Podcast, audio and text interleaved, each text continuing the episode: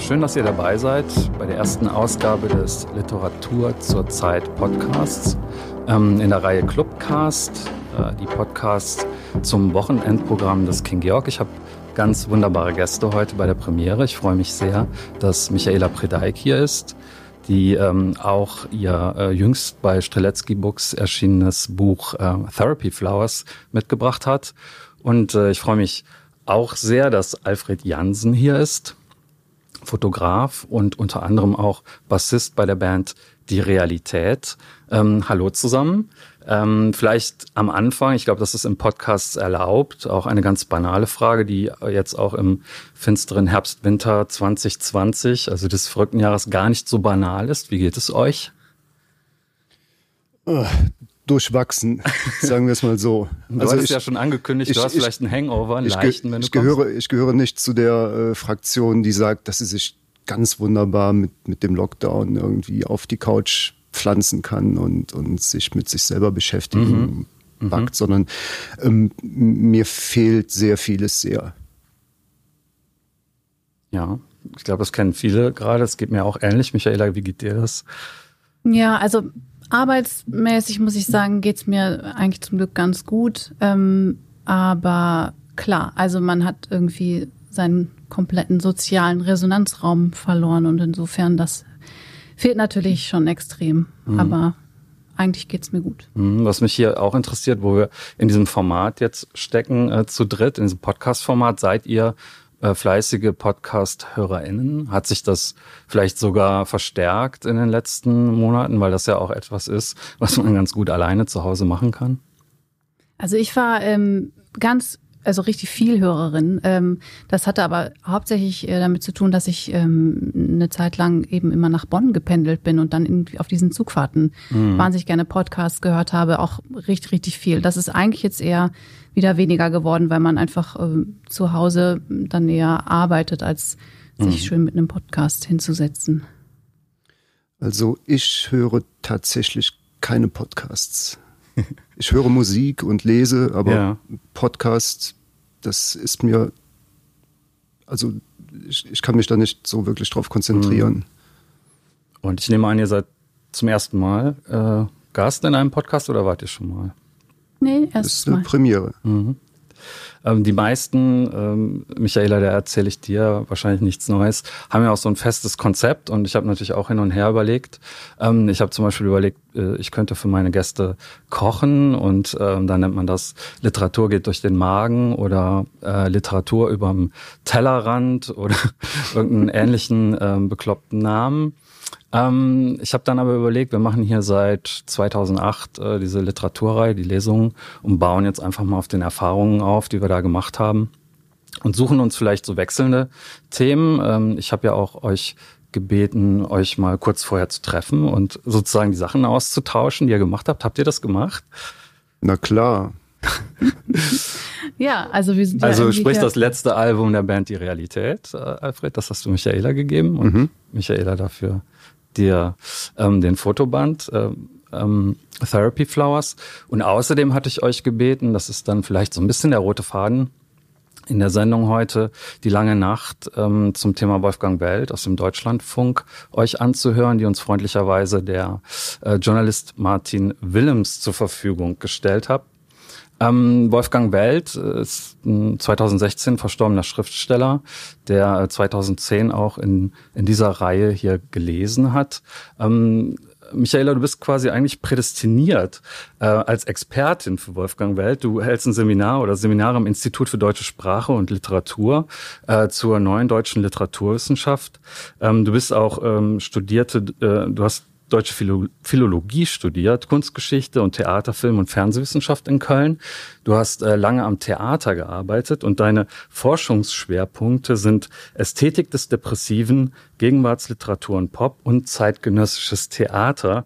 Und wenn wir ein bisschen tiefer in die Materie Wolfgang Welt eintauchen, dann werden wir sehen, dass der sehr stark mit Depressionen auch zu kämpfen hatte, unter anderem, dass er zur Popliteratur gezählt wird und dass er tatsächlich auch vielleicht anders als man denkt am Theater gearbeitet hat, nämlich als äh, als Nachtpförtner in Bochum, ungefähr 25 Jahre lang. Aber du meintest, glaube ich, wenn ich mich recht erinnere, dass er dir so als Autor noch, äh, also schon ein Begriff war, aber du hast ihn noch nicht so intensiv gelesen. Richtig, genau. Also ich habe, ähm, ich kenne ihn sozusagen als Figur irgendwie. Also mhm. das ist er ja irgendwie auch in diesen ganzen Zusammenhängen, in denen man sich so bewegt, äh, auf jeden Fall. Und ich fand auch immer eigentlich schön diese ähm, diese Info, dass er einfach auch als als Nachtwächter am am Theater gearbeitet hat, weil ich ähm, einfach auch der Meinung bin, dass es immer die ähm, ja, irgendwie auch die spannendsten Leute eigentlich sind, die da an dieser Pforte irgendwie sitzen, dass da irgendwie immer, ähm, das fand ich auch ganz schön in diesem ähm, Feature, was wir gehört haben, dass da ja auch ähm, der ehemalige Intendant tatsächlich ein paar Worte verloren hat, irgendwie zu diesem Schriftsteller. Äh, Leander Hausmann ne, hat sich genau. geäußert zu Wolfgang Welt. Ich man muss dazu sagen, in Bochum warst du nicht, aber du warst in Köln und in Hamburg und in Bonn hast du am Theater in unterschiedlichen Funktionen gearbeitet. Was hast du denn jetzt äh, gedacht? Also das wurde ja in dieser langen Nacht, diese Lebensphasen, diese Station von Wolfgang Welt, die wurden da ja auch alle irgendwie angerissen und auch seine sehr besondere Arbeitsweise. Was ist bei dir so hängen geblieben von diesen zweieinhalb Stunden?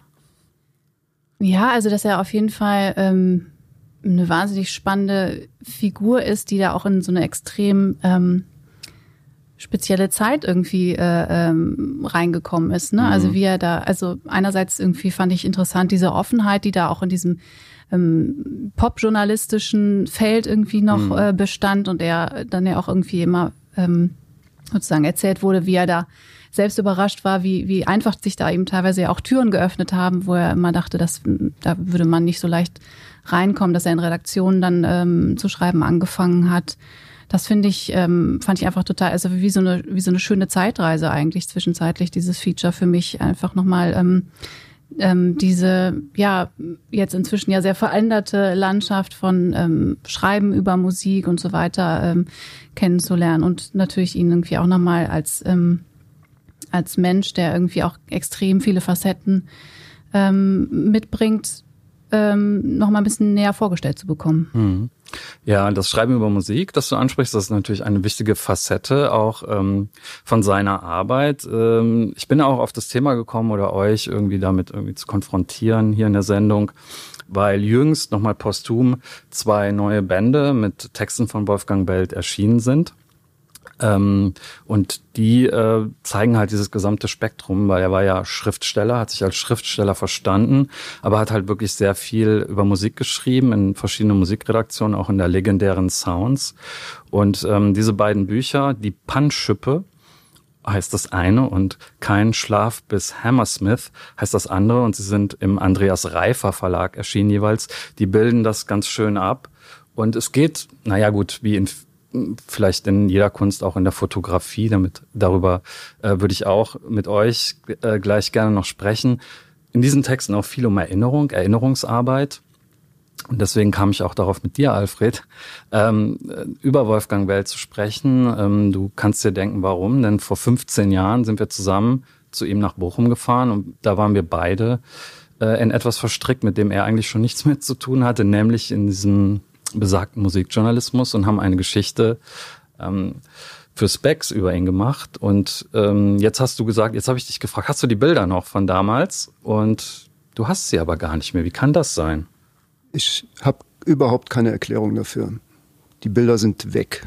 Also damals, das war, glaube ich, noch so die Übergangszeit bei mir zwischen digital und analog. Und ich habe keine Idee, ob ich diese Fotos digital fotografiert habe oder analog. Mhm. Ich werde weiter schürfen und hoffe, dass ich sie finde, aber es gibt ja noch äh, eine Handvoll Ausgaben von dem Heft und da gibt es dann eben zwei Fotos, die mhm. da zu sehen sind. Ähm, ich habe eh nie so viele Fotos gemacht, wenn diese Termine waren. Also es ging dann meistens immer so um die 20 Auslösungen und äh, mal sehen, vielleicht finde ich ja noch einen Film oder eine CD, wo die Bilder drauf sind, aber die Bilder sind verschwunden. Mhm. Du hast an der Volkwang studiert in Essen. Ähm, du äh, hast äh, sehr viele Persönlichkeiten fotografiert, sehr viele Porträts gemacht ähm, in den letzten, ja, kann man sagen, 20 Jahren. Nicht nur im Bereich der Popkultur, aber da auch, auch sehr, also wenn man sich auf deiner Webseite ähm, mal umtut. Ähm, wie funktioniert das für dich, wenn du dir selber zum Beispiel so ein Porträt von vor, sagen wir mal, 17 Jahren oder so, was da entstanden ist, wenn du dir das anschaust, hast du die Geschichte dahinter eigentlich gleich noch parat? Ist das alles noch da oder musst du dir das erstmal wieder selbst vergegenwärtigen? Das kann ich schon alles relativ gut abrufen, weil diese Begegnungen ja schon so meistens sehr spannend waren. So. Also mhm. man, man, man wurde in etwas hineingeschubst, bekam ein Zeitfenster und musste dann die Kurve kriegen und deswegen hat sich das doch relativ gut in meinem, in meinem Gehirn so eingenistet. Mhm. Ich muss sagen, für mich äh, war sowohl der Auftritt von Wolfgang Welt hier vor zehn Jahren, als auch diese Reise nach Bochum vor 15 Jahren was sehr Spezielles. Ähm, auch wenn ich einige Interviews geführt habe äh, in den letzten Jahren. Ich, mich würde interessieren, wie du dich daran erinnerst, vor allem da, äh, da ja die Fotos jetzt gar nicht mehr äh, dir vor Augen sind oder bis eben waren. Ich habe dir eben die Ausgabe von damals gezeigt. Aber was ist deine Erinnerung daran? Wir sind ja mit dem Auto nach Bochum gefahren und kamen dann an bei ihm zu Hause.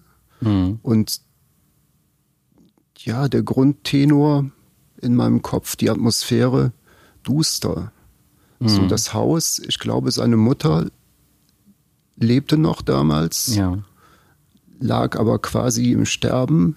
Also sie war bettlägerig nach einem Schlaganfall, soweit ich mich erinnern kann. Mhm. Und er hat uns dann empfangen, so und es gab, glaube ich, eine Tasse Kaffee und gefühlt waren irgendwie die Jalousien runtergelassen. Also es war eine, so eine dustere Atmosphäre. Mhm, ein bisschen finster, ja. Ja.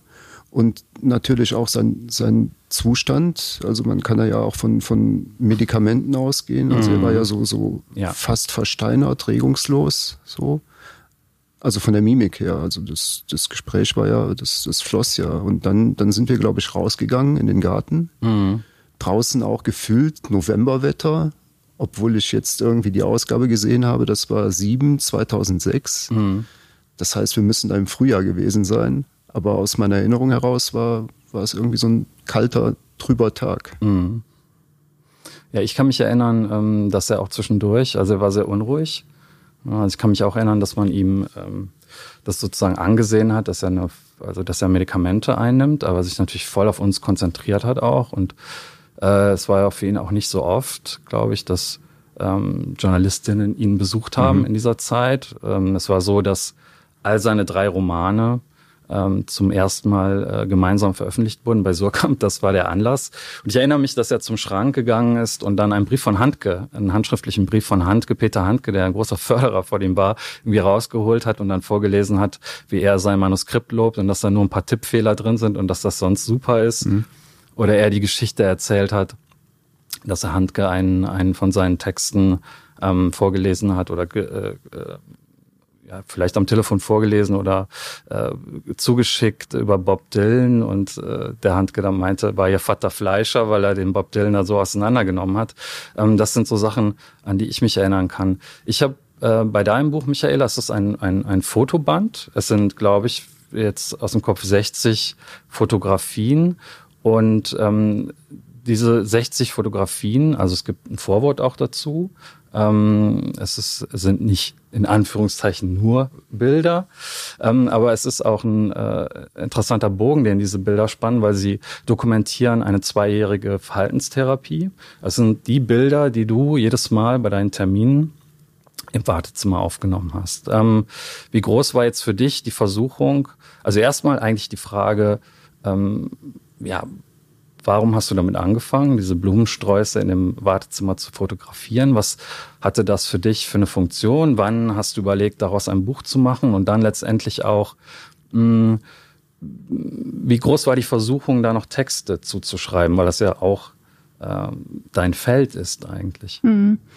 Ähm, ja, vielleicht genau eins nach dem anderen. Also die Fotos, ähm, ja, sind eigentlich aus so ein bisschen auch der ähm, Grundsituation ähm, bei so PsychotherapeutInnen ähm, heraus entstanden, weil ähm, die haben, also diese Praxen haben häufig ähm, kein Vorzimmer, wie man das jetzt vielleicht von so Allgemeinmedizinern irgendwie kennt, sondern ähm, man hat eben einen Termin vereinbart, zu dem man dann irgendwie kommt und dann wird man, also da wurde ich bisher immer dann auch von meiner Therapeutin einfach direkt reingelassen, aber sie ist dann eben nochmal erst in ihr Büro verschwunden ein paar Minuten und ich äh, war dann eben eine Zeit lang auch allein in so einem Wartebereich einfach. Und mhm. da ist mir dann einfach ähm, über die Zeit aufgefallen, dass da eigentlich immer ähm, auf dem gleichen Tisch eine Vase mit ähm, einem frischen Strauß Blumen steht. Mhm.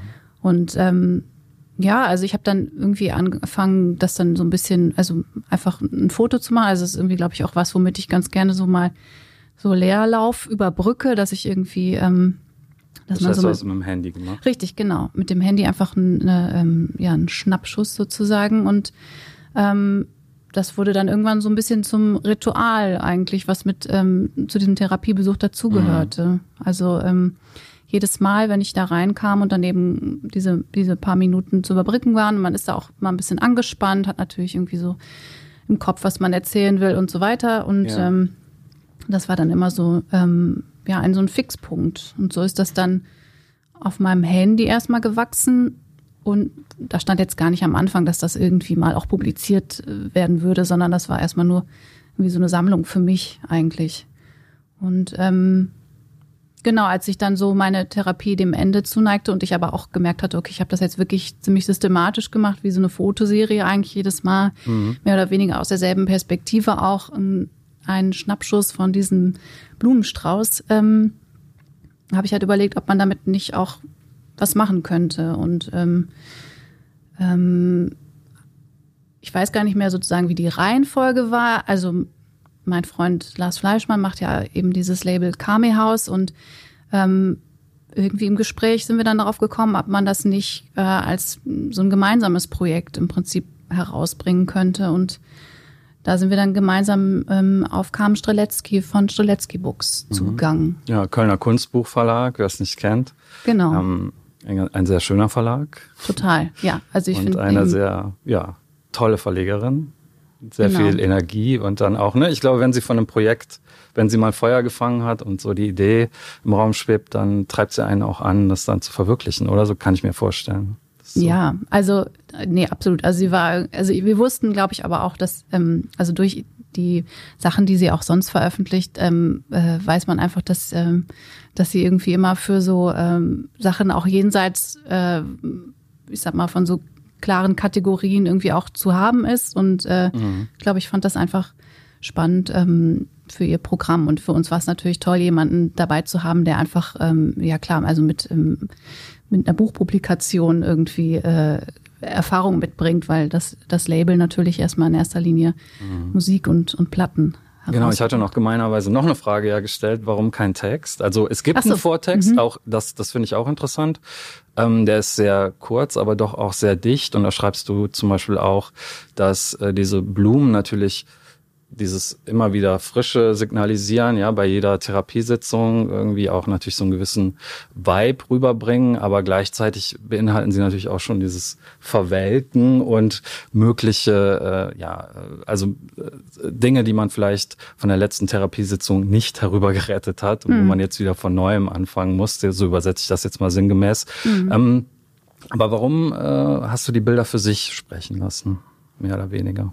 Ja, wir haben also wir haben da auch, als es so ein bisschen konkreter wurde, darüber nachgedacht, wie man das begleiten will. Also die Musik war ja schon mal sozusagen eine wichtige Setzung und ob man da jetzt äh, in dem Buch noch mehr Text drin haben will. Ich, ähm, also irgendwie fanden wir eigentlich alle, dass man zwar sozusagen diese Grundsituation der Serie irgendwie erklären müsste, natürlich, weil sonst ähm, erschließt es sich ja auch nicht, mhm. was irgendwie auch sozusagen der Clou an, an der Serie ist. Aber dass man das eigentlich nicht überfrachten will, sondern eigentlich ähm, ja so ein bisschen das äh, auch das so seinen eigenen Resonanzraum finden lassen will im, im Angucken, im Durchhören. Also mhm. ja, eher ähm, genau, also das sozusagen noch nicht mit eigenen Gedanken überladen, sondern das eher auch als so ein, so ein Anlass, ähm, den ähm, ja, wie sagt man, LeserInnen? Nee, ähm, den Anschauerinnen und Anschauern, ähm, ja, denen das sozusagen zu überlassen, irgendwie sich auch ihre eigenen Gedanken daran zu machen. Würdest du sagen, dass das Buch Teil der Therapie geworden ist auch? Hast du deiner Therapeutin eine Ausgabe gegeben? Ja, Oder also ja, zwischendurch ja. mal davon erzählt? Nee, auch? also ich habe das wirklich während der Therapieverlaufs wirklich äh, für mich gemacht und ähm, hatte dann auch ein bisschen, also erst Angst, ob sie das überhaupt äh, so witzig findet, dass ich irgendwie Fotos aus ihrer Praxis veröffentliche. Aber mhm. ähm, als es dann da war, es ist ja jetzt am, am 10. Oktober am World Mental Health Day erschienen und ähm, dann habe ich die natürlich, also meiner Therapeutin natürlich auch ein, ähm, eine Ausgabe geschickt mit einem kleinen Brief dazu und die hat, die haben, also das waren sozusagen zwei Therapeutinnen, bei denen ich äh, im Verlauf der Zeit jeweils eine Zeit lang war, mhm. aus der gleichen Praxis. Und ähm, die haben beide ganz toll und, und herzlich reagiert und haben sich einfach sehr über das Projekt gefreut. Also zum Glück alles, mhm. alles gut. Ich, ich würde sagen, es ist auch ein ziemlich cleveres Geschenkbuch einfach weil, weil es natürlich irgendwie so einfach äh, so eine interessante Tiefe hat und ich glaube auch etwas, was äh, was, was äh, das Thema Therapie ist einfach eins auch, was viele Leute beschäftigt. Und gleichzeitig, wenn man es verschenkt, verschenkt man damit auch einfach 60 äh, schöne Blumensträuße ja. äh, oder auch Adventsgedecke sind da, glaube ich, auch äh, dabei. Und deswegen ähm, ist es ähm, ja ja, ein doppelt äh, tolles Geschenkbuch. Ich habe natürlich auch, äh, Alfred, du bist ja Fotograf. Wie schaut man auf, als Fotograf auf so ein Buch? Äh, anders als, äh, ja, hast du da so eine Deformation professionell? Und ähm Also ich habe es direkt verstanden, mhm. so, weil, also ich finde, persönliche Meinung, ich finde Schnittblumen extrem deprimierend. Ich würde niemals auf die Idee kommen, jemandem Schnittblumen zu schenken, weil die halt ja. genau diesen, das Tote schon eingebaut haben. Also die sind ja schon gekillt. Mhm. Und die vermeintliche Schönheit eines Blumenstraußes ist, das ist so ein, so ein kurzes äh, Aufplöppen von Schönheit, aber was relativ schnell wieder verschwindet. Und ähm, ich finde bei den Bildern, ich weiß nicht, ob dir das wirklich so bewusst geworden ist, ich finde diesen Wecker so dermaßen bedrohlich auch die Uhrzeit, die da abgebildet ist manchmal. die Broschüren, ne, sind auch, also es sind ja nicht oh, nur die Schnittblumen. Also das, das ist, also ich kann, mhm. ich kann quasi auch den Raum so so so riechen, so wie, wie, wie, wie sich das da so angefühlt hat. Also auch den, den Wecker, der zwischendurch auch verschwunden ist, wo ich so dachte, oh, jetzt ist er weg, aber dann kommt er wieder. So. Und nein, ich habe es direkt verstanden und und äh, du meintest eben äh, Schnappschuss. Das sind Fotografien so. Also es geht überhaupt nicht um, um irgendeine vermeintliche nennen wir es mal, professionelle Qualität, sondern ähm, es geht um, um, um das Gefühl, was abgebildet werden soll. Und da hast du super die Kurve gekriegt. Also ich habe es direkt verstanden so. Also ich brauchte auch gar nicht diesen Einleitungstext. Also das war klar, worum es geht. Das ist irgendeine Praxissituation. Hm. Und, und da stehen eben diese Blumen zum Trösten, zur Aufmunterung so. Aber wie gesagt, der Wecker, der hat mich gekillt. So. Monströs. Ja, ich meine, es ist auch sehr ambivalent, oder? Also ja. auch, was du in den wenigen Sätzen zur Therapie schreibst, ähm, ist sehr ambivalent und das drückt sich in den Bildern ja auch aus. Ne? So habe ich das verstanden. Mhm. Ja, auf jeden Fall. Also das war sozusagen, ne, also das finde ich auch, da steckt da, also dieses, dass eben, ähm, ja, da gerade irgendwie auch diese Schönheit, diese frischen Blumen da irgendwie einfach auch gerade schon im, im Absterben eigentlich immer mhm. festgehalten werden. Also manchmal, wenn man sich das genauer anschaut, sind die auch schon so ein bisschen, hängen die schon so schlaff runter oder durch, ein paar ne? Blüten. Wie hat die denn eigentlich, da hat die Therapeutin das selber oder weißt du gar nicht? Ich weiß es gar nicht ganz mal genau. angerichtet hat. Also das ähm, ist auch eine Praxis, wo, wo mehrere TherapeutInnen ähm, sozusagen gemeinsam ihre Räume haben und dieser Wartebereich ist dann sozusagen für alle da. Da weiß ich jetzt nicht genau, wo also bei wem das äh, wöchentlich die Verantwortung lag, äh, den Strauß ähm, zu besorgen oder ob die irgendwie mhm. eine Floristin oder einen Floristen haben, der das liefert. Ähm, nee, aber auf den Wecker zum Beispiel hat die Kam Streletzky mich irgendwie auch aufmerksam gemacht, aber mhm. die fand es eher witzig, wie der so wanderte, aber ja, ja. Klar, diese, ne, was, was da noch so begleitend dabei liegt, vor allen Dingen auch diese Broschüren, die dann ja irgendwie auch, ähm, weiß ich nicht, für so bestimmte ähm, äh, ähm, Zwänge oder also ähm, sozusagen verschiedene psychische Erkrankungen nochmal so ein bisschen äh, zusammenfassen, das ist irgendwie, äh, irgendwie auch trist, ja. Ja, aber war dir das wichtig? Ich meine, das Buch macht ja das auch sichtbar. Ne? Also es, es macht sichtbar, dass es psychische Probleme gibt, dass es äh, sowas wie Therapien gibt und dass du als Autorin des Buches auch eine Therapie gemacht hast. Ähm, war dir das wichtig? Ähm, man wird ja auch wie jetzt gerade dann bei Interviews zum Beispiel oder in der Rezeption überhaupt darauf aufmerksam gemacht, darauf angesprochen? Oder war das eher so ein Grund, wo du erstmal gezögert hast, soll ich das Buch wirklich ähm, veröffentlichen? Diese Tristesse meinst du jetzt? Oder, oder nee, die, die Tatsache, dass es das Thema Therapie so äh, aufs, aufs Tapet bringt. Nee, auf jeden Fall. Also ähm, ja, wie gesagt, also diese Sammlung war für mich, also ist für mich irgendwie so ein Dokument, mhm. einfach, also so ein Artefakt von, von ja. Psychotherapie irgendwie und erzählt meines Erachtens einfach auch so ein bisschen was, ähm, was eben nicht so nur individuell jetzt meine irgendwie äh, Therapieerfahrung mhm. äh, reflektiert, sondern irgendwie auch grundsätzlich was über, über Therapie und dieses, ja. dass man irgendwie da hingehen muss und dass man irgendwie sich auch weiß ich nicht, über innere Widerstände da auch immer wieder so entgegenkämpfen muss oder so. Mhm. Ähm, nee, und ich fand sozusagen, klar, das war, das war ein ganz, ähm, ganz wichtiger Punkt, irgendwie dieses Thema, ähm, ja, da zu präsentieren, aber eben, ähm, eben nicht äh, ähm, in so einem düsteren Framing, sondern irgendwie ist es ja auch, also ich finde ja, da steckt ja schon auch, auch so ein Witz oder so ein Augenzwinkern irgendwie mhm. drin, allein schon in dem Titel Therapy Flowers. Also es gibt ja eigentlich, ich kenne sonst nur Therapy Dogs oder sowas. Mhm. ähm, ja. ne, also sozusagen schon irgendwie auch so eine, also so eine Zweischneidigkeit. Also Humor ist irgendwie da schon auch, steckt da eigentlich auch. Und durch die Musik kommt ja nochmal ein anderes Level rein auch, ne? Also Lars Fleischmann schreibt es auch, hat dann nochmal äh, zur Compilation irgendwie äh, vom Kamehaus Label irgendwie auch nochmal sozusagen Liner Notes geschrieben, die dann auch in dem Buch äh, zu lesen sind, wo, wo es dann auch heißt, dass die Musik natürlich nochmal einen anderen Raum auch aufmacht und äh, man sie eben auch hören kann, wenn das Buch zugeklappt ist. Ne? Nochmal so eine andere Ebene. Ähm, Alfred, wie gehst du das an, wenn du Leute porträtierst? Ähm, wir haben ja eben schon drüber gesprochen, ähm, auch in der Arbeit jetzt von Wolfgang Welt, ähm, auf einer auf einer anderen Ebene, aber ähm, seine ähm, ja, psychische Krankheit, also bei ihm war es so, dass Schizophrenie und äh, manische Depression ähm, diagnostiziert worden war Anfang der 80er Jahre und er hatte dann so eine ja äh, längere einen längeren klinischen Aufenthalt und man kann sagen, dass er sich eigentlich gesundheitlich so richtig davon nie erholt hat und das ist ja ein spezieller Sonderfall. Aber wie machst du das? Ähm, äh, wie stellst du dich auf eine Person ein? Dann teilweise auch in, in, in, in äh, ja, in, in wenigen Minuten. Also du bist bei einem Interview dabei, bekommst dann irgendwie ein Gespräch mit, das bestenfalls ein bisschen länger dauert. Damals hatten wir relativ viel Zeit. Manchmal sind es nur 10, 15 Minuten.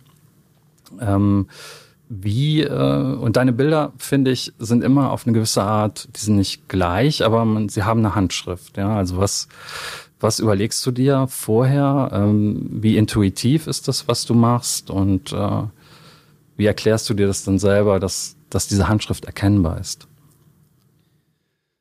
Ähm, ich habe irgendwann gemerkt, dass man bestenfalls den Leuten nicht auf den Zeiger geht mit der Kamera. Das heißt, mach mal was mit den Händen, spring mal, mhm.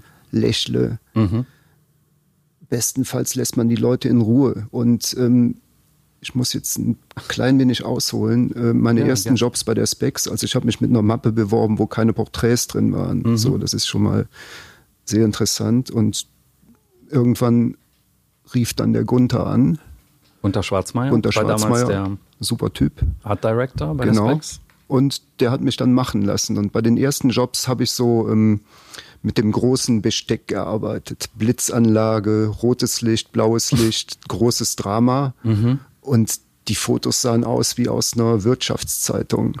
Das, ja. war, das war schrecklich. Mhm. So, und dann war so ein paar Monate lang Funkstille. Und dann kam wieder ein Anruf, ich sollte jemanden fotografieren namens Robin Hitchcock. Und ähm, dann habe ich mir gedacht, okay, fotografiert den Typen doch so, wie du deine Bilder machst, wo keine Menschen drauf sind. Mhm. Fotografieren so wie ein Stillleben. So. Und ähm, langer Rede nach der Fotosession meinte er zu mir, you know what? You are like a good dentist. Und ähm, da habe ich gewusst, wie es geht mit den Porträts. Also für mich jedenfalls. So. Äh, also, dass, dass ich den Leuten von Anfang an sage, hör zu, wenn jetzt irgendwas passiert, ob das jetzt ein Hintergrund ist oder ein Stuhl, den ich dir hinstelle, wenn mhm. dich irgendwas stört, sag mir das, dann lassen wir das. Und seitdem arbeite ich so. Mhm. Und der Rest ist großes Wort, äh, Intuition, also was die Situation einfach hergibt. Was meint, was hat er gemeint mit dem Dentist? Also ich weiß, ähm, du weißt es glaube ich auch, du wurdest auch schon mit anderen Berufszweigen verglichen, deine Arbeitsweise.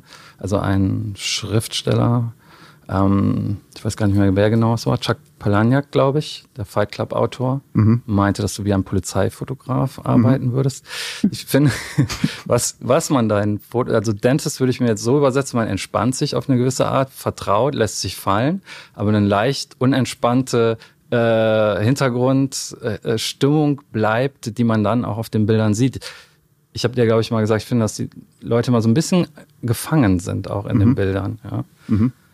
Aber was, was du zum Beispiel auch machst, was ich sehr schön finde, was ich mitbekommen durfte bei so äh, Fotosessions, wenn wir zusammen unterwegs waren, dass du auch mal den Platz tauschst. Also, dass du sagst, ich setze mich mal dahin und du oder sie, sie können sich jetzt mal angucken, wie das aussieht, wie der Bildausschnitt aussieht und genau. wie das aussieht, äh, wenn dann das Bild fertig ist, wahrscheinlich. Das ist, machst du immer, oder? Kann das sein oder oft? Relativ oft. Also wenn ich merke, dass dass die Leute verunsichert sind oder, oder nicht so genau wissen, warum stehe ich jetzt hier vor diesem beknackten Vorhang mhm. oder warum, warum muss ich jetzt irgendwie auf diesem Sessel sitzen, so und dann, dann tausche ich einfach die Position und dann wird es dann auch relativ schnell klar. So. Also ich versuche den Leuten das Gefühl zu geben, dass ich sie nicht in die Pfanne hauen will. Und ja. ich glaube, das habe ich auch meistens hinbekommen.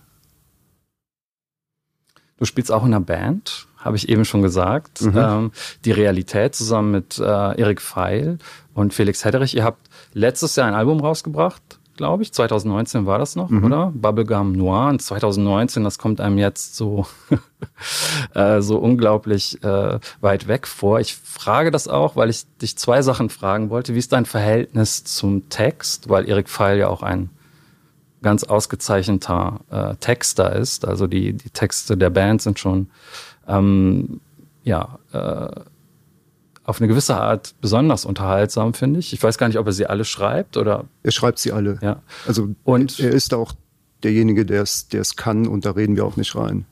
Und ähm, wie ist dein Verhältnis zu äh, Kritik? Ich meine, du äh, durch die jahrelange Arbeit an Musikzeitschriften hast du ja diese Branche von innen kennengelernt und äh, als Musiker ist man ja dann selber ähm, davon betroffen, wird besprochen.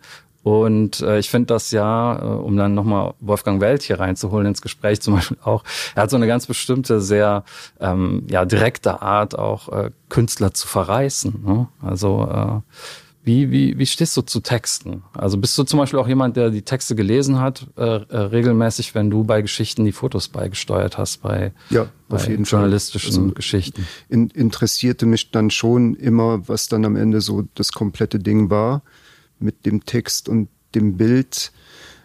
Aber ganz ehrlich gesagt, war ich nie wirklich so ein intensiver Musikzeitschriftenleser. Das kam alles erst über die Arbeit. Also ich bin wirklich so sehr naiv zur Specs gekommen und mhm. habe dann erst mir das, äh, ja, wie man so sagt, draufgezogen. Mhm. So, also mein, mein Wissen über Musik ist maßgeblich durch die Specs-Zeit geprägt worden.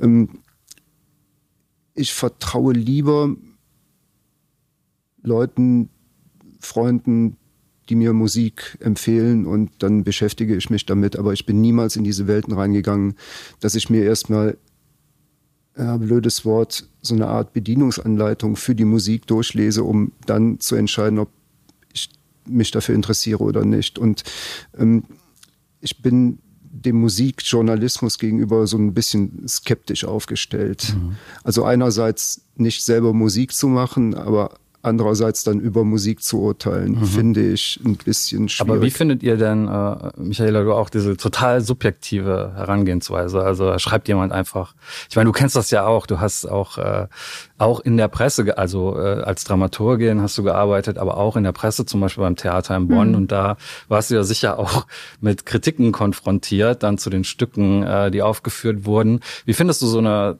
radikale Subjektivität oder was erwartest du von der Kritik? Und vielleicht auch noch dazu, ähm, in der neueren deutschen Literaturwissenschaft ist das ein Thema, zum Beispiel Musikkritiken, ist das was, worüber da auch gesprochen wird?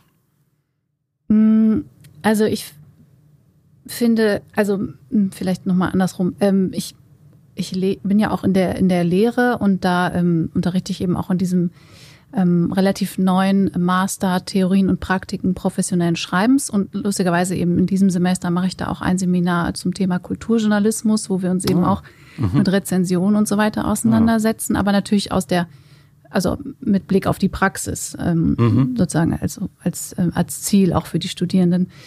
Ähm, und ich finde klar, also eine gute Kritik ähm, sollte irgendwie ähm, selbst eigentlich auch nochmal so, einen, so einen ästhetischen Eigenwert, finde ich, haben. Und den kann man meines Erachtens auch ganz gut durch diese extreme oder radikale Subjektivität äh, erzeugen. Also ähm, ich finde nichts irgendwie trockener oder langweiliger, wenn ich da sozusagen nur irgendwie, also fast schon noch diesen den Pressetext sozusagen da heraushöre aus einem Artikel, ähm, sondern klar interessiert mich irgendwie, was, ähm, was der Rezensent, die Rezensentin da irgendwie, ähm, ja, also auch selber ähm, dran gefunden hat. Mhm. Also das muss, ja. aber es muss sozusagen, ich finde das keine Ausschließlichkeit oder so, aber ja. ähm, auf jeden Fall würde ich stark machen wollen, dass, dass die Rezension irgendwie auch so einen ästhetischen Eigenwert irgendwie für mich herstellen sollte. So.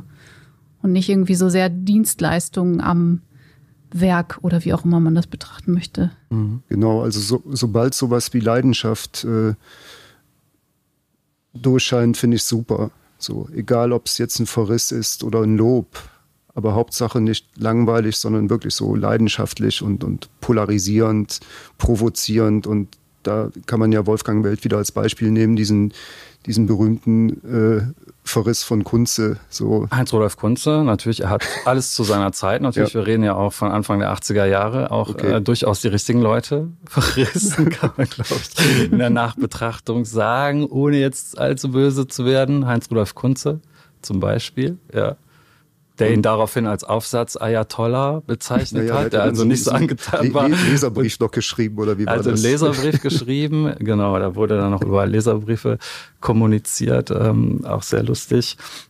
Ähm, ich glaube, was bei Wolfgang Welt sehr spannend ist, dass er eben nicht nur, das haben ja, glaube ich, eine Zeit lang viele gemacht, ähm, dass sie so subjektive Kritiken geschrieben haben, sondern dass er das eben auch als Schriftsteller gemacht hat. Ja, er hat seine ganze schriftstellerische Arbeit so verstanden, er hat so tolle Sätze, äh, Zitate stammen von ihm, wie das Buch ist schon fertig. Ich muss es nur noch schreiben, weil ähm, und das finde ich sehr faszinierend. Das fand Handke an ihm auch so faszinierend, dass äh, das Geschriebene und das Gelebte so nah beieinander sind dass man quasi sagen kann, er hat wirklich sein Leben aufgeschrieben, was dann dazu geführt hat, dass man ihn dann in den 90er Jahren auch ähm, mit, ja, mit den, dieser neuen deutschen Popliteratur in Verbindung gebracht hat. Aber eigentlich ähm, dazu passt es auch so ein bisschen, ähm, dass du das Foto nicht mehr hast von diesem Treffen. Ist ja auch so ein bisschen vergessener gewesen. Ähm. Ja, also auch einer, der nicht unbedingt vor sein Werk treten wollte oder konnte. Also ich finde bei diesem Begriff Popliteratur denke ich auch immer so an Popstars. So, und da kann man halt so Kandidaten nehmen, wie Ulf Poschert zum Beispiel, der auch so zu einer Art Marke geworden ist, also mhm. sichtbar wurde. Ja. Und, und, das hat Wolfgang Welt ja nie betrieben. Also der, der hat ja nie an seinem Image gearbeitet, sondern der konnte ja nur er selber sein. So.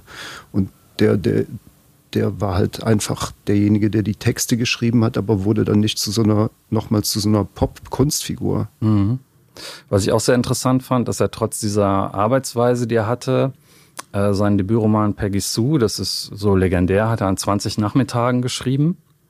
Und äh, da würde man ja annehmen, dass es Anfang der 80er Jahre war, dass er dann bei dieser Arbeitsweise und dem Vorsatz, sein ganzes Leben aufzuschreiben, dann ja äh, 10, 20 Romane geschrieben hat. Aber gleichzeitig ist ihm das, äh, das Leben äh, bei der Arbeit immer wieder im Weg gestanden. Das ist so ein bisschen paradox, aber fasst das, glaube ich, ganz gut zusammen. Und ähm, ja, einfach die Frage noch, hab, habt ihr jetzt Lust bekommen, noch mal ein bisschen tiefer bei ihm ins Werk einzusteigen, als ihr das gehört habt? Oder wäre das auch was äh, für die Uni, Michaela? Ja, auf jeden Fall. Ich muss bei ihm oder musste bei ihm äh, auch beim Hören des Features irgendwie auch immer wieder an so Figuren wie, wie Thomas Melle oder so mhm. denken, die ja irgendwie auch gar nicht so weit weg ja. davon sind ja. irgendwie. Ähm, ähm, nee, ich finde ihn auf jeden Fall extrem spannend und ähm, ja, also glaube auch, dass, dass ihn ähm, für mich auch nochmal irgendwie interessant macht, weil er für mich auch nochmal so eine extrem äh, andere ähm, Zeit aufmacht, an der ich jetzt, also die ich einfach jetzt sozusagen nicht kenne mhm. und die einfach, äh, also wo so extrem viele ähm, ähm, ja so Dinge sich ja auch im Untergang irgendwie mit äh, befanden. Ne? Also äh, jetzt nicht nur irgendwie in Bezug auf irgendwie diesen ähm, florierenden Printjournalismus oder irgendwie ja. das, ähm, wie Musikjournalismus sich ver, ähm, verändert hat, sondern auch in Bezug auf, also wo er herstammt, also diese absolute, diese Arbeiterexistenz seiner, seiner Familie, also die ja in diesen äh, ähm, äh, ähm, glaube ich, Kohleabbau irgendwie äh, oder Bergbau. Mhm, genau, er kommt aus Bochum Langendreher. Genau, also, also ne, das sind ja auch einfach so Milieus, die, extra, die verschwunden sind. Ne? Also das finde ich, ähm, finde ich an ihnen mhm. irgendwie nochmal. Aber auch spannend, dass man teilweise, also wenn man sich äh, so ein bisschen damit in Berührung ist, doch äh, so mich, äh, diese Mechanismen oder diese Strukturen in diesem, äh, diesem äh, äh, ja, Pop-Journalismus-Zirkus, die er beschreibt, die haben sich dann teilweise doch gar nicht so sehr geändert. Ne? Also mhm. er ist ja irgendwie sein Frauenbild ist schon, naja gut, äh, mit äh, ne, zwiespältig äh, zu betrachten. Das müsste man sich dann genauer angucken. Ähm, er ist schon immer auf der Suche nach der großen Liebe seines Lebens, äh, formuliere ich jetzt mal vorsichtig. Ähm, aber äh, er, er, er gibt schon so gute Inneneinsichten auch in diesen Jungsbetrieb. Ne? Viele Männer mhm. einfach und wie das funktioniert und hat da schon auch, also für seine Verhältnisse auch äh, recht feministische Positionen. Und äh, das ist eben auch ganz spannend, finde ich, irgendwie aus diesem äh, Aspekt herauszulesen. Ich habe eben gesagt, es war irgendwie echt spektakulär, als er hier war vor zehn Jahren. Wunderbar, ich möchte das wirklich nicht missen. Sein bester Kumpel Philip Goodhand Tate, der, wenn man sich mit dem Werk von Wolfgang Welt beschäftigt, äh, auch eine große Rolle spielt. Buddy Holly-Fan wie er, der war hier auch und hat mit der Orgel sozusagen den Soundtrack geliefert. Ähm, wie sehr war das eigentlich oder ist, wäre dir das wichtig? Ich weiß, du hast einmal das Buch vorgestellt, Therapy Flowers, also ähm, Jam Gold und Beton, dieser mhm. äh, schönen Off-Galerie am Eberplatz in Köln. In der Gemeinde Köln war das. Also nicht ah, okay, okay. Dann, genau. ja, ich war nicht da, schon über mich. aber es war so einer der Tage dieses Jahr, wo ich ziemlich leer gepumpt war und einfach irgendwie nicht ja. vor die Tür gehen konnte. Ja. Aber was hast du da für Erfahrungen gemacht und äh, auch unter den speziellen Bedingungen? Würdest du das gerne nochmal machen, auch vielleicht in Zusammenhang mit der Musik? Ja, Präsentation des Buches? Mhm. Also ja, das war ja auch eigentlich ein, ein Plan von dieser ähm, Release-Veranstaltung in der, in der Gemeinde Köln am Ebertplatz. Eigentlich hatten wir da zwei kleine äh, mhm. äh, Konzerte auch geplant und das war dann ähm, einfach nicht ähm, durchführbar angesichts der sich dann wieder, ähm, also der steigenden Corona-Zahlen, die dann irgendwie auch, ähm, glaube ich, zu weiteren nochmal Verschärfung der Maßnahme zu, zu genau dem Zeitpunkt irgendwie auch geführt haben. Aber auf jeden Fall. Also ähm, der Soundtrack ähm, müsste auf jeden Fall nochmal ähm, auch richtig ja, also. Es sind auch noch mehr Stücke, als auf der CD sind. Ne? Also es gibt noch einen ja. Download-Link. Das genau. ist, äh, sind mhm. quasi 20 Tracks dann insgesamt. Über Drei, 20? Genau, 23 mhm. insgesamt, genau. Oder ich kann ja vielleicht nochmal generell nochmal drei Worte dazu sagen. Gerne, also es gibt, ähm, genau, also es gibt einfach, ähm, also das Buch begleitet einfach eine, eine CD auf der ähm, zwölf Tra Tracks drauf sind ähm, von verschiedenen KünstlerInnen, internationale und äh, genau, diese Compilation ähm, hat aber, also sozusagen auf die Anfrage, die eben Philipp Carbotta und, und Lars Fleischmann von Kame House an verschiedene KünstlerInnen gestellt hatten, kam einfach so viel auch Material, ähm, was dann gar nicht mehr auf eine CD irgendwie passte. Und äh, dementsprechend gibt's einfach auch ähm, nochmal ähm, eine größere ähm, Ausgabe äh, als Digitalversion mhm. von, den, von der Compilation. Ja. Genau. Ähm, Das ist auch vielleicht auch, worauf meine Frage so ein bisschen abgezielt mhm. hat, ob, sich, ob es da sozusagen einen Prozess gibt, ja, um das Buch herum. Also wenn ich jetzt frage, ob, ne, ob das ja, gerne nochmal präsentieren wollt, mhm. irgendwie zusammen und äh, hat, hat das irgendwas ausgelöst, was, worauf jetzt vielleicht auch äh, weitere künstlerische Arbeiten fußen können. Ähm, ja, ich kann mir das gut vorstellen. Also ähm, es war ja auch so, dass diese Anfrage an die KünstlerInnen ähm, von, von Lars und Philipp gestellt wurde, ähm, direkt schon mit dieser Idee des Buchs, aber die Fotos haben wir, glaube ich, gar nicht mitgeschickt, sondern es war wirklich, ähm, wir haben denen erklärt, was so die Grundidee des Projektes sein soll und die haben dann daraufhin, ähm, ja, Tracks geschickt, teilweise ähm, sind auch neue entstanden, soweit ich weiß. Ähm, das heißt, da sozusagen selbst, das Selbst ist ja irgendwie schon wie so ein Resonanzraum, irgendwie hat das funktioniert. Ne? Also die, die Musik hat einfach irgendwie so eine Art Soundtrack zu dieser Grundidee ähm, dazu geliefert, aber die Musik irgendwie hat natürlich auch nochmal ihren eigenen äh, Resonanzraum. Und da sind auch einfach, also dadurch, dass das Thema natürlich irgendwie auch relativ, ähm, ich sag mal, intim ist oder irgendwie auf jeden Fall sowas Persönliches auch häufig natürlich ähm, mhm. betrifft bei vielen, ähm, haben sich dadurch auch, glaube ich, nochmal so andere Verbindungen auch, auch äh, ergeben. Also für mich hatte jetzt ähm, mit den KünstlerInnen erstmal in der Kommunikation jetzt nichts direkt zu tun, aber klar kenne ich auch einige davon und ich habe aber auch das Gefühl, da ist wie so eine wie so eine Community, so eine Verbundenheit schon auch irgendwie ein bisschen mit entstanden, ohne das jetzt zu hoch ansetzen zu wollen. Mhm. Aber ja, aber das, das klingt schön.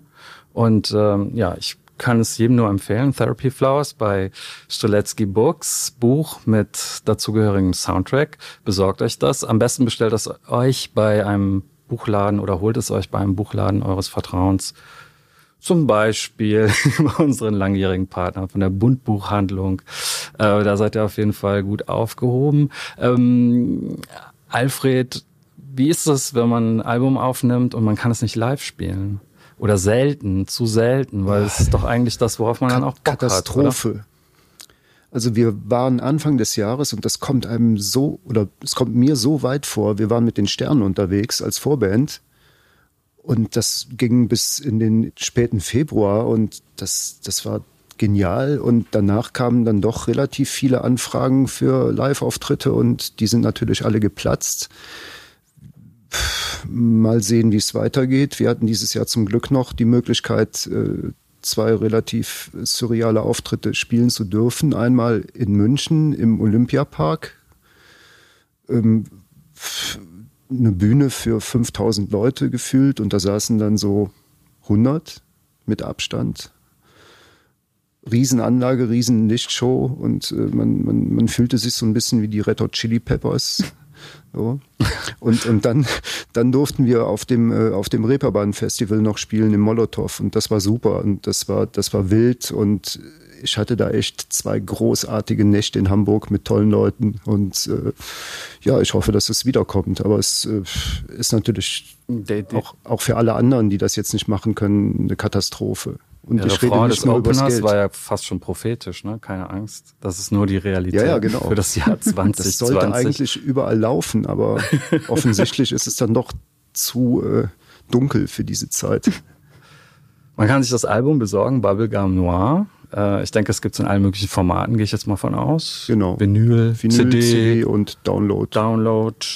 Ähm, und ich möchte mich bei euch bedanken ähm, dafür, dass ihr hier gewesen seid bei der ersten Ausgabe vom Literatur zur Zeit Podcast. Ich möchte mich auch ähm, beim ganzen Team äh, King Georg bedanken und äh, bei all unseren Partnern, wie gesagt, der Bund Buchhandlung und der Stadt Köln, dem Kulturamt und nicht zuletzt Jochen Axer, der das hier möglich macht und dachte zum Ende hin ähm, mache ich noch eine kleine Vorlese. Viertelstunde, nein, so lange wird es glaube ich nicht dauern. Aber äh, einen von Wolfgang Wells Texten, nämlich über Motorhead, kein Schlaf bis Hammersmith, dann bekommt man da auch nochmal einen ganz guten Eindruck. Ich werde das Gefühl nicht los, dass mich irgendwelche dunklen Mächte unbedingt untern Torf bringen wollen. Letzter und wie ihr seht, gescheiterter Versuch war, mich eine Woche lang mit Motorhead auf Tournee durch England zu schicken. Ein Angebot, das ich nur akzeptierte, weil ich endlich mal wieder andere Tapeten sehen wollte und mir für die nahe Zukunft ein Interview mit Girls School in Aussicht gestellt worden war. Bekanntlich sind Motorhead nicht gerade als Antialkoholiker verschrien und haben deshalb auch auf ihrem Live-Album No Sleep Till Hammersmith ausdrücklich der spirituosen Firma Smirnoff und der Carlsberg Brauerei gedankt. Nun bin ich aber leider, oder Gott sei Dank, geistigen Getränken seit geraumer Zeit abhold. Um dennoch allen unvorgesehenen Versuchungen, denen auch Harald Junke mitunter erliegt, vorzubeugen, machte ich eine Blutsenkung, ein EKG, alles negativ und plünderte unsere Hausapotheke. Tranquilizer wollten eingepackt werden, Kreislaufmittel und besonders Pillen, die zur Regeneration nach erhöhtem Alkohol- und Nikotinmissbrauch dienen. Für den Fall der Fälle packte ich auch noch mein tragbares Sauerstoffzelt ein. Vor der Lautstärke des berüchtigten Trios hatte ich keine Bange. Aufmerksame Leser werden anhand meiner Artikel erkannt haben, dass ich fast taub bin. Zunächst stand noch ein Abstecher nach Paris auf dem Programm. Das überspringe ich jetzt mal kurz. Genau. Von London aus sollte ich in einen Kaff nahe der walisischen Grenze tigern. Zunächst verpasste ich jedoch den Zug, hielt mich drei Stunden an einer Tasse Tee in der Houston Station fest und erfuhr aus den News of the World, dass in England von einem Tag auf den anderen die Fahrpreise um 100 Prozent erhöht worden waren. Nach einer vierstündigen Fahrt holt mich Joan von Bronze Records in Chester ab, dann gleich weiter ins D-Side Leisure Center, wo Tank gerade ihr Vorprogramm absolviert haben. In diesem Freizeitzentrum drehen normalerweise Rollerskater ihre Runden, auch sind Poolbillardtische vorhanden und vor allem Killerautomaten. An einem von ihnen, Rattle Zone, spielt Lemmy, der bis zu meinem Abflug ununterbrochen seinen Patronengurt um die Hüfte tragen wird. Er ist freundlich, macht aber erstmal weiter Schiffe versenken. In der Garderobe treffe ich seine beiden Kumpane Eddie und Phil.